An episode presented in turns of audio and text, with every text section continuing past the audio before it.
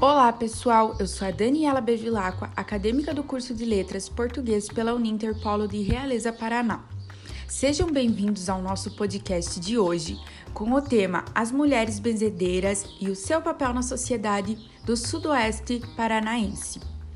Mas antes de começarmos, é fundamental ressaltar a importância de nós mulheres na nossa história e no nosso dia a dia nosso papel de mulher na sociedade patriarcal sempre foi relegado, restrito a ficar em casa cuidando dos afazeres domésticos e criar os filhos.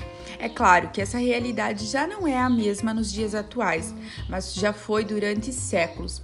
Devemos reconhecer que sim, é um papel muito importante cuidar da casa e dos filhos. O ponto é que nós fomos, digamos, confinadas a exercer somente essa função, verdadeiras escravas de nossos maridos.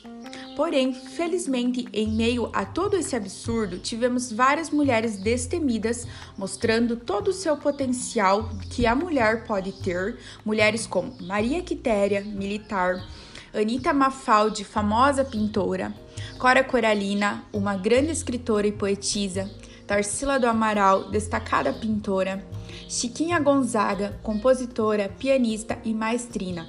Todas mulheres que fizeram história, conquistaram seu devido lugar na sociedade, formando assim precedentes para que nós pudéssemos conquistar plenamente nosso papel, que é do devido direito na sociedade atual. Bem, vamos agora falar um pouco sobre as benzedeiras, que são o foco do nosso podcast de hoje. Mulheres têm um papel importante na sociedade da nossa região, sudoeste do Paraná. As benzedeiras são, em sua maioria, mulheres simples e de pouco ou nenhum estudo, o que não significa que não tenham uma vasta sabedoria.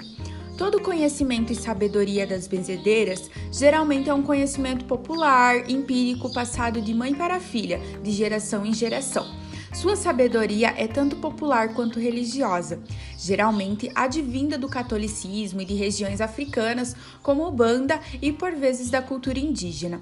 A sabedoria das benzedeiras também vem da natureza do conhecimento de plantas medicinais, das quais elas fazem, por exemplo, famosas garrafadas, um composto de várias ervas fervidas e seu sumo engarrafado para curar males como a anemia.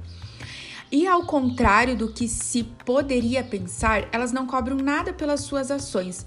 Mesmo assim, as pessoas agradecidas pelas orações levam regalos que elas aceitam de bom grado. As pessoas geralmente procuram para pedir a cura de uma dor de cabeça ou enxaqueca, até para auxílio para passar em tratamento de câncer, para conseguir um bom emprego, um bom namorado, uma boa esposa. Enfim, a busca pelas bezedeiras tem motivos bem variados e a principal ferramenta delas para ajudar essas pessoas são as orações, as empatias e as garrafadas de ervas feitas por elas mesmas. Apesar do bem que fazem à nossa sociedade, sem esperarem qualquer tipo de remuneração, a classe das benzedeiras nem sempre recebe o devido reconhecimento por seus préstimos em nossa sociedade. Uma possível solução para isso seria criar um museu online, no qual nossas benzedeiras poderiam contar sua história às pessoas Outra solução seria torná-las parte do setor de saúde do município, como uma forma de medicina alternativa fitoterápica e terapêutica. Essa solução, inclusive, já foi adotada em Rebouças, município do Sul Paranaense, regulamentando a prática das benzedeiras.